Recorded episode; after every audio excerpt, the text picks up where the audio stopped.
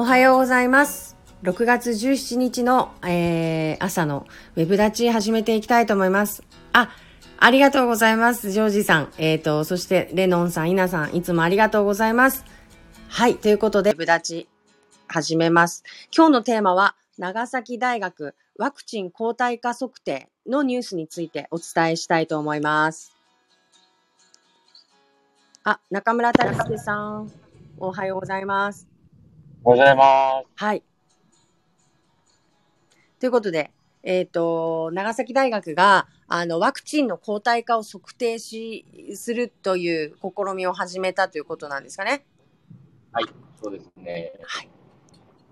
ちょっと、ちょっと山中さん話していただいていいですか？あはい今多分電波がちょっと良くない。あ、はい、わかりました。えっ、と、これは多分今朝のニュース、えーの新聞記事からのものだと思うので、ちょっと私も詳しくはわからないんですが、えっ、と、全然ちょっと、あの、話のずれたところなんですけど、昨日の、あの、ツイッターのタイムライン見ていたら、あの、何でしたっけ一回、えっ、と、コロナにかかった方の、えっ、と、抗体を調べると、2回ワクチン打った方と同じぐらいの、あの、抗体があったっていうのがなんか、えっ、と、それこそ長崎大学の、えっ、と、検査で分かりました、みたいなことでされてましたね。あ、そう、それそれ、まさにそれです。あ、その話ですか？うん、その話。あ、なるほど、なるほど。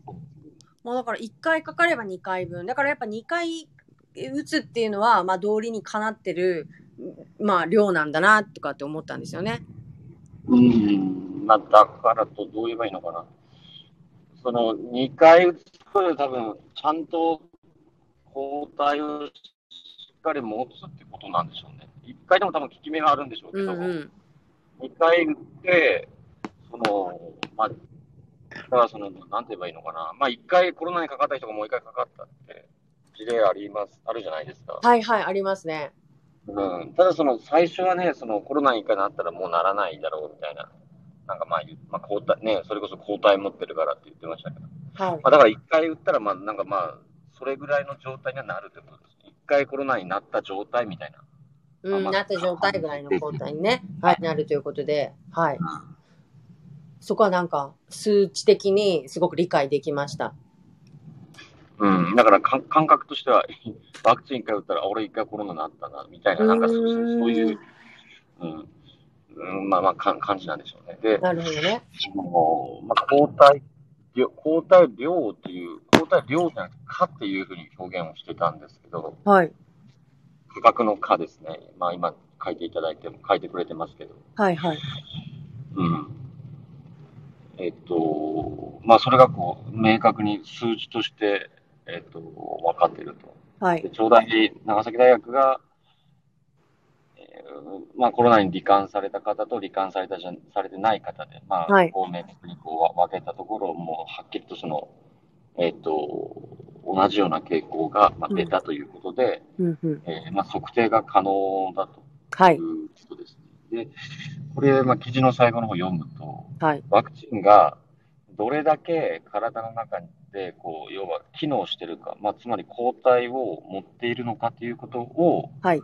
測定することができると。うん。で、これあの、まあ、インフルエンザのワクチンにしてもですよ。はい。その、ね、毎年打たないといけないじゃない。ああ、そうですね。うんじゃあコロナのこのファイザー製のワクチンを打ちましたと。で、どれだけ効き目があるのかっていうのはまだよく分かってないんですよ。うーん、なるほど。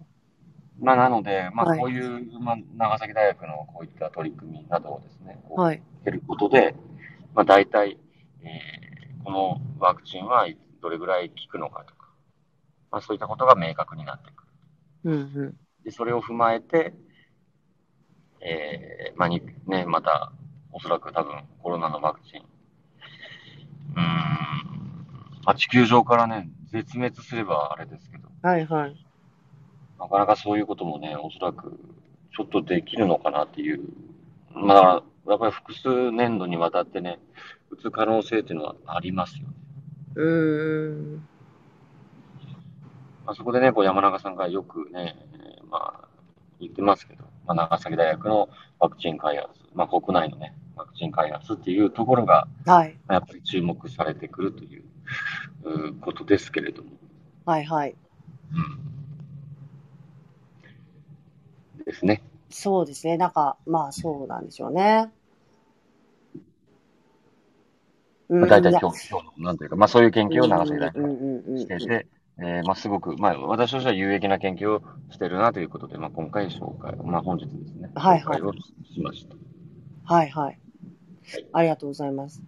なんか、そうですね。こう今、なんかこう年齢制限とかもなしにもう、なし崩し的にもう打っちゃう打っちゃうみたいになってることはちょっと私は怖いですね、正直。もう、なん、わかんない状態なんで、本当に大丈夫なのかな？大丈夫？まあですか、それ、それはまあまあ、ちょっとまた別のね、技能にね、うん。いやいや、別の議論で本当に議論しなきゃいけないことだと思うんですけど、その議論をすっ飛ばしてることが怖いなって思言ってるだけなんですよ。そのワクチンが怖いって言ってるんじゃなくって、その議論がすっ飛ばされて、なし崩し的にもうそれをやれみたいな風になっちゃってるところが怖いので、議論をしましょうっていう、なんでならないのかなって思うんですけど、そ、そこですよ。ただ私はそこだけです。その、その、うん、ワクチンがうんぬんじゃなくて、議論がないことが怖いっていうだけです。その、うん。うん、その、そこに多分抵抗感を持つ持たれる方も多分いらっしゃるんだろうなっていう気がするんですよね。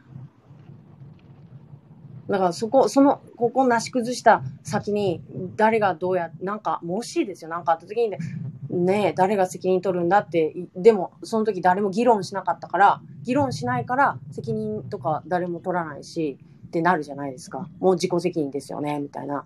これ、おっかなくないですか。だからなんかちょっとは話してくれてもいいんじゃないかなっていう気がするんですけどね。うん。まあちょっと私もそこまでは今回はわからないですね、正直なところ。うーん。難しいですね。いやー、難しいですよね。うーん。なんともね、だから、ともっていうところですよね。ちょっとごめんなさい、今日、今日は、あの、すいません、ちょ、ちょっともう、あの、別のところに来まして、あまりもちょっと時間がないんですけれども、もうちょっと私は一旦ここで、ちょっと退席させていただきます。あ、はい、わかりました。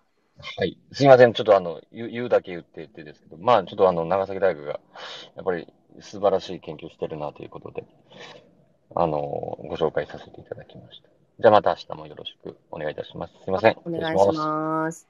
はい。ということでですね、えっ、と、長崎大学の特定ということで、えっ、と、行われているということだったので、えっ、と、まあ、今後も、あの、皆さんその後の、えっ、と、流れについても、あの、ニュースを追いかけつつ、自分の頭で考えつつ、おそらくこれはもう議論されないで進められていくものなんだなと思いますので、もうこれは、えっ、と、個人個人で考えるしかないもうね感じのになってますのでぜひともいろんなその陰謀論ではなく現実的なところのいろんな話をこうピックアップしながらあの皆さんでご家庭の中で、えー、とちゃんとお話し合いをして、えー決め考えてほしい問題だなと思っておりますので、えー、とぜひそのようにしていただけたらと思います。はいということで本日は長崎大学のワクチン抗体価測定について、えー、とお届けをさせていただきました。はい。ということで、えっ、と、また、あの、明日の、明日は金曜日ですね。もう、もう一週間が過ぎてしまいますので、あっという間なんですけれども、はい。明日の金曜日で終わりになりますので、はい。また、あの、明日おしお時間ありましたらよろしくお願いいたします。ということで、今日もありがとうございました。はい、失礼いたします。